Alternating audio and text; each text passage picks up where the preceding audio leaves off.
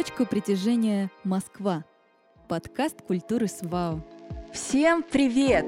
С вами Культура СВАУ и это подкаст «Точка притяжения Москва». Думаете, что хорошо знаете свой район? Но на самом деле на каждом шагу спрятаны архитектурные памятники и достопримечательности. В этом подкасте мы узнаем больше о культуре и истории мест, которые встречаются повсеместно в каждом из районов Москвы. Включайте подкаст в наушники и двигайтесь вместе с нами.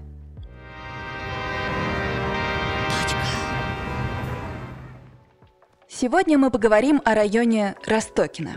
В Ростокино представлены почти все известные широкой аудитории архитектурные направления. Здесь есть и модерн, и неоклассика, и конструктивизм, и даже барокко – Словом, даже самый искушенный любитель истории города найдет здесь что посмотреть. Путешествие по району Ростокина и его уникальной архитектурной истории мы начнем у самой границы с районом Алексеевский, с дома номер 184 по проспекту Мира, или как его еще называют, дома Желтовского. Иван Желтовский – советский архитектор – академик, удостоенный в 1949 году Сталинской премии. Еще до революции он закончил Императорскую академию художеств в Санкт-Петербурге. После революции в 1917 году в карьере Желтовского произошел большой скачок. Он, по сути, возглавил всю архитектурную деятельность в стране. Сохранилась записка главы наркомата Анатолия Луначарского, лично рекомендовавшего его Владимиру Ленину как авторитетнейшего эксперта по архитектуре и градостроительству. Именно он создал неоклассический архитектурный образ Москвы – Желтовскому принадлежит множество ярких проектов. Особняк Тарасова на Спиридоновке, здание Госбанка на Неглинной, дом на Маховой, кинотеатр Победа на Абельманской улице и дом с башенкой на Смоленской площади. За проект здания на Ленинском проспекте Желтовский и был удостоен Сталинской премии. Как говорили о желтовском коллеге, даже в Европе трудно найти мастера, который так тонко понял бы классику. Точка старта.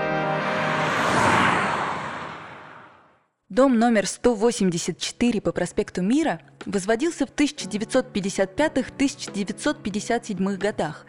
Этот дом стал последним завершенным проектом Ивана Желтовского, который скончался спустя два года после завершения строительства в 1959 году. Изначально этот дом планировался к возведению как ведомственный. Квартиры в нем предназначались для сотрудников ВСНХ – Высшего совета народного хозяйства. Однако квартиры в нем получили и простые москвичи. Желтовский исповедовал Ренессанс как совершеннейшую эпоху в развитии искусства – Архитектор многократно ездил в Италию и был большим поклонником творчества Андреа Палладио, итальянского архитектора позднего возрождения венецианской школы, основоположника палладианства, оригинального течения в архитектуре европейского классицизма, основанного на переосмыслении классических традиций. Теоретический тракт Палладио «Четыре книги об архитектуре» принес ему всеобщее признание, а выдающиеся постройки вызывали подражание в разных странах Европы – по личной инициативе Ивана Желтовского на русский язык были переведены несколько томов трудов Палладио. Именно в архитектуре Ренессанса Желтовский искал вдохновение. Для него было важно создать синтез ренессансного дворца и современного жилого дома. Золотое сечение ренессансных дворцов строилось на том, что этажи имели разную высоту, которую Желтовский не мог воплотить в имевшихся условиях – но он нашел выход из ситуации. Визуально архитектор разделил фасад дома на разные уровни за счет внешних декоративных элементов. Нередко Желтовского называли мастером карниза. Узорчатые расписные карнизы дома видно издалека. Дом украшен барельефами, цветочными вазами из майолики. Из всех больших жилых домов Желтовского этот дом наиболее интимный и менее монументальный – его основная часть существенно отодвинута от магистрали, и перед домом есть маленький садик. Ступенчатая композиция фасада здания тоже не случайна. Дом как бы вырастает из этого зеленого массива. Первым в мире Желтовский придумал стеклянный выносной лифт. И эти лифты появились впервые именно в его послевоенных домах. В одном из интервью архитектор говорит о своем идеальном доме, в котором должен быть стеклянный лифт, где человек поднимается на нужный ему этаж и имеет возможность любоваться открывающимся видом. Сегодня выносные лифты существуют во многих офисных зданиях, но тогда это было новым и революционным шагом в архитектуре. Перила на лестницах в доме были сделаны с римскими мотивами, а батареи на первом этаже напоминают камины. Еще одной особенностью здания стала бросающаяся в глаза незавершенность декоративного оформления. Если со стороны главного фасада стены богато оформлены, то со стороны дворовой территории и на части боковых фасадов декор практически отсутствует. Почему так? Неужели не хватило средств на завершение отделочных работ? К сожалению, здание возводилось в период государственных изменений, и это повлияло на его судьбу. Дом спроектировали еще при жизни Сталина, и декор предусматривался на всех фасадных плоскостях. Но пришедший к власти Хрущев начал бороться с излишествами в архитектуре. В связи с новыми веяниями Желтовскому пришлось максимально упростить внешнее оформление дома, а за предшествующие украшения он был подвергнут критике – но, вероятно, благодаря тому, что архитектор брал за образцы лучшие архитектурные находки итальянских мастеров Ренессанса, облик здания даже без полного набора декоративных элементов гармоничен и изыскан. Он привлекает к себе взгляды и радует москвичей, как пешеходов, так и автомобилистов. Точка первая. Ну что ж, давайте оставим позади дом Желтовского и немного пройдем по центральной магистрали района, проспекту Мира. Чтобы проникнуться атмосферой района Ростокина, нужно окунуться в его историю. Район долгое время был пригородом Москвы, тенистый, с маленькими улочками, с естественными границами в виде леса и реки – да и сейчас он утопает в зелени, а по тишине и чистоте воздуха напоминает больше какой-то провинциальный городок, а не район огромного мегаполиса. Здесь сохранились старые полузакрытые московские дворы в их классическом представлении. Ростокино по-настоящему уникальный район, потому какие памятники архитектуры, принадлежащие к разным временам и стилям, здесь сохранились. Сразу между домом Желтовского и сердцем района Ростокинским акведуком, возведенным в конце 18-го, самом начале 19 века, стоят два светлых невысоких строения. Пешеходы здесь практически не ходят. Машины проезжают довольно быстро, и мало кто обращает внимание на постройки, а жаль. Ведь это архитектурный ансамбль бывших домов коммуны ватной фабрики в Ростокино – его построил автор всемирно известного дома наркомфина Моисей Гинзбург вместе со своим учеником Соломоном Лисогором. Кстати, дом наркомфина, главный шедевр конструктивизма в Москве, который находится в Пресненском районе, вернулся к жизни не так давно, летом 2020 года. Реставрационный процесс возглавил внук Соломона Гинзбурга Алексей Гинзбург. И трудно найти другую реставрацию такого же уровня на территории всей России – все особенности, присущие времени создания уникального дома, были учтены и бережно сохранены. Остается надеяться, что и наши дома коммуны ватной фабрики будут также великолепно отреставрированы на радость москвичам и всем любителям конструктивистской архитектуры. А пока познакомимся с историей их создания.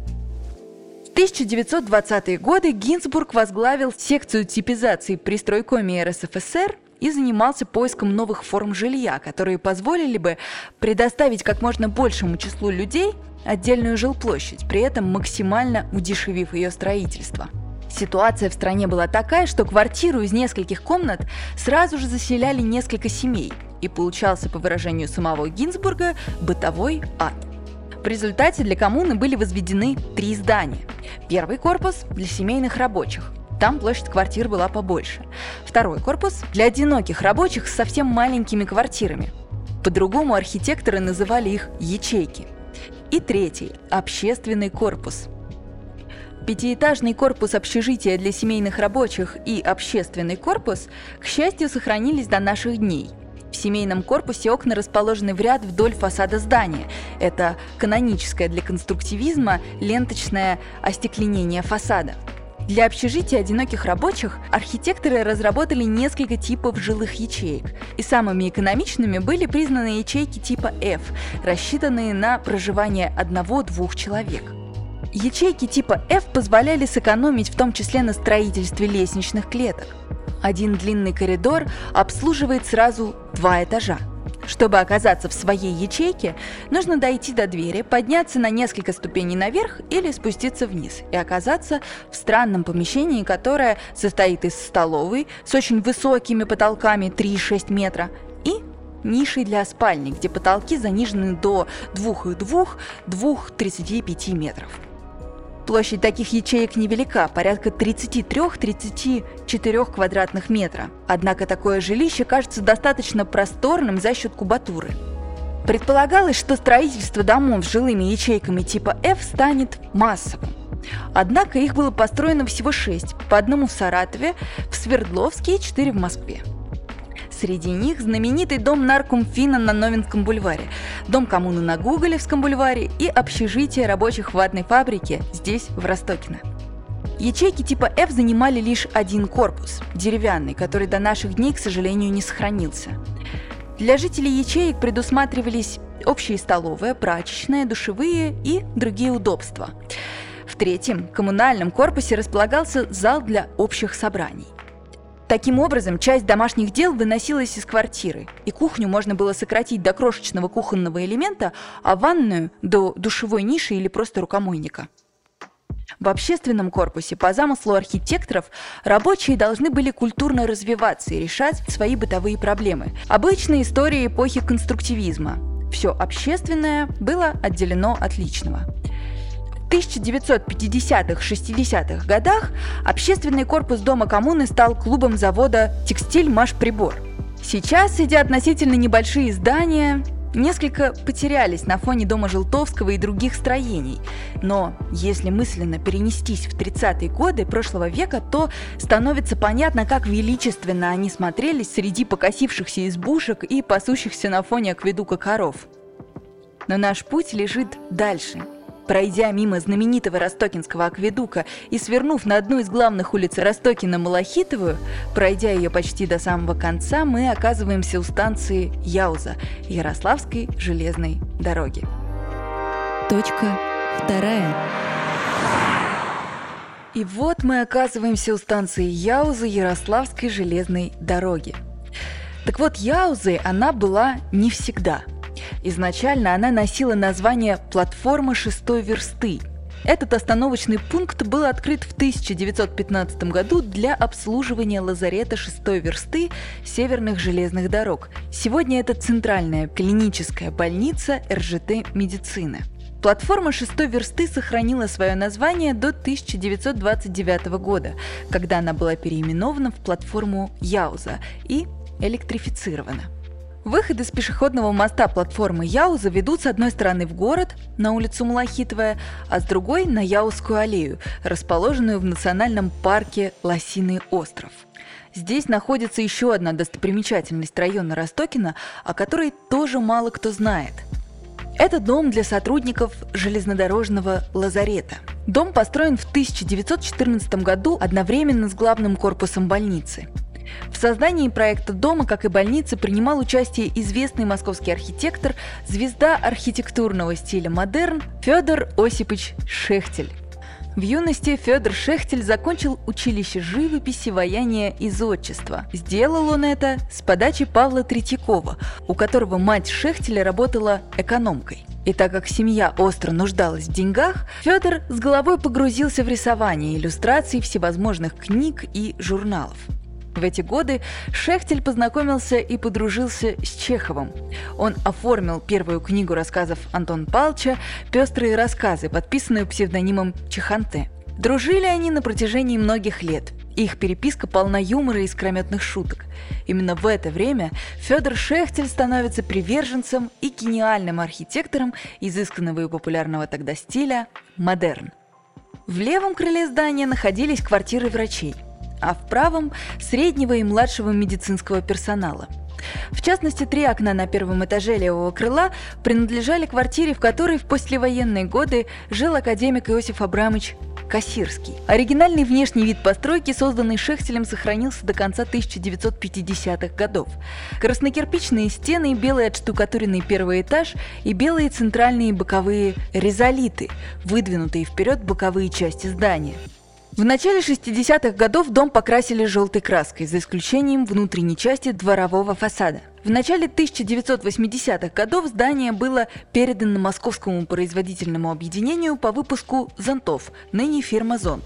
Объединение пристроило к противоположному западному фасаду трехэтажное строение производственно-офисного типа, превратив П-образную в плане постройку в прямоугольную. Чтобы скрыть разностильность старой и новой частей дома, к огромному сожалению, уникальное строение облицевали сайдингом. Но сохранились фотографии, на которых можно увидеть первоначальный облик дома и узнать работу Федора Шехтеля. Точка третья. Мы продолжаем свое движение по району Ростокина через уютный и тенистый сквер Бажова. Сквер находится на перекрестке двух главных улиц – Бажова и Ростокинской. Этот сквер небольшой, но интересный. Вначале это была просто рекреационная зона для москвичей с зелеными насаждениями. Но вот в 2007 году было решено назвать обычный скверик сквером Бажова. А чтобы он оправдал свое название, в 2007 году здесь был установлен бюст Павла Петровича Бажова, русского писателя, собирателя уральских сказаний и фольклора, на основе которых он создал свои знаменитые «сказы». Первый сборник рассказов Бажова «Малахитовая шкатулка» вышел в 1939 году и завоевал невероятную популярность. С раннего детства в сердце писателя запала красота, самобытность и богатство Урала и людей, живущих там. Горняки рассказывали ему народные легенды и мифы, и Павел Петрович на их основе создавал свой удивительный сказочный мир. В сквере вы можете найти скульптуры героев, персонажей Бажова. Создал их художник и скульптор, член Московского союза художников Владимир Лепишев – между прочим, тоже ростокинец. Его мастерская находится неподалеку, здесь, на сельскохозяйственной улице. Среди фигур, созданных Лепешевым, есть Данила Мастер, главный персонаж сказов и мастер резьбы по малахиту. Есть интересный факт, что все персонажи Бажова вымышленные, а вот Данила Мастер – нет. В деревушке Колташи, что на Уральской реке Реж, был горщик Данила Кондратьевич Зверев. Именно он и послужил прообразом Данилы Мастера – а вот и скульптурное изображение самой хозяйки Медной горы, которая хранит драгоценные камни и породы, то охраняя их от людей, то приоткрывая избранным всю их роскошь. Перед людьми она предстает в образе прекрасной женщины или ящерки в короне. В скульптуре она изображена сразу в двух своих образах – женщины на фоне скалы, а сзади – ящерицы на скалах. Встречаем в сквере олененка с волшебным копытцем. Где он топает, там появляется драгоценный камень. Чем больше он будет бить, тем больше появится камней. Есть в сквере и огневушка-поскакушка, маленькая девочка величиной с ладошку, с рыжими волосами в сарафанчике и с платочком в ручке. Она хозяйка золота, которая хранится в верхних пластах земли. И вот мы проходим сквер Бажова. И на перекрестке улиц Бажовой и Ростокинской мы заметим интересное и явно несовременное здание по адресу Бажова, 16. Точка четвертая. Видите угловой дом по улице Бажова, где сейчас находится отделение почты. Раньше на его месте стояло знаменитое на все Ростокино здание пожарной охраны. Это был одноэтажный длинный барак – Рядом возвышалась деревянная пожарная каланча высотой с трехэтажный дом. С нее было видно все Ростокино. В 1949 году пожарную часть снесли и стали строить двухэтажный каменный дом по улице Бажова, 16. Это был третий по счету каменный дом в большом селе. Двумя другими были школы – 263 и 608. Остальные дома представляли собой обычные деревянные избы и бараки в один-два этажа. Это было классическое для самого начала 50-х годов застройки каменное здание, специально предназначенное для почты или сберкассы, которые располагались на первом этаже. Вход обозначен двумя колоннами и небольшой каменной лестницей. На втором этаже находились жилые квартиры, которые располагаются там и по сей день. Очень контрастно здание смотрится на фоне огромного, современного, высотного жилого комплекса «Триколор», расположенного по соседству. 50-е годы было еще несколько памятных архитектурных событий. Центральная часть Ростокина получила название городка Моссовета, так как здесь строили жилье для сотрудников Московского городского управления. Микрорайон застраивался комплексно кирпичными домами с типовыми двухэтажными магазинами и предприятиями службы быта рядом. Точка финиша. А теперь давайте посмотрим на дом по улице Бажова номер 9. В возведенном в 1957 году кирпичном пятиэтажном здании типовой позднесталинской застройки располагался кинотеатр «Север», районный кинотеатр округа Ростокина. Этот дом специально возводился с учетом размещения в нем кинотеатра мраморный вход с двумя кассами, также мраморное фойе, где, между прочим, в советское время располагался не только привычный буфет, но и очень неплохой читательский зал, а по выходным иногда перед началом киносеанса играл настоящий оркестр. Начиная со второго этажа в доме располагались обычные жилые квартиры. Кинотеатр «Север» входил в число старейших кинотеатров Москвы. Сейчас на месте кинотеатра находится детский камерный театр кукол.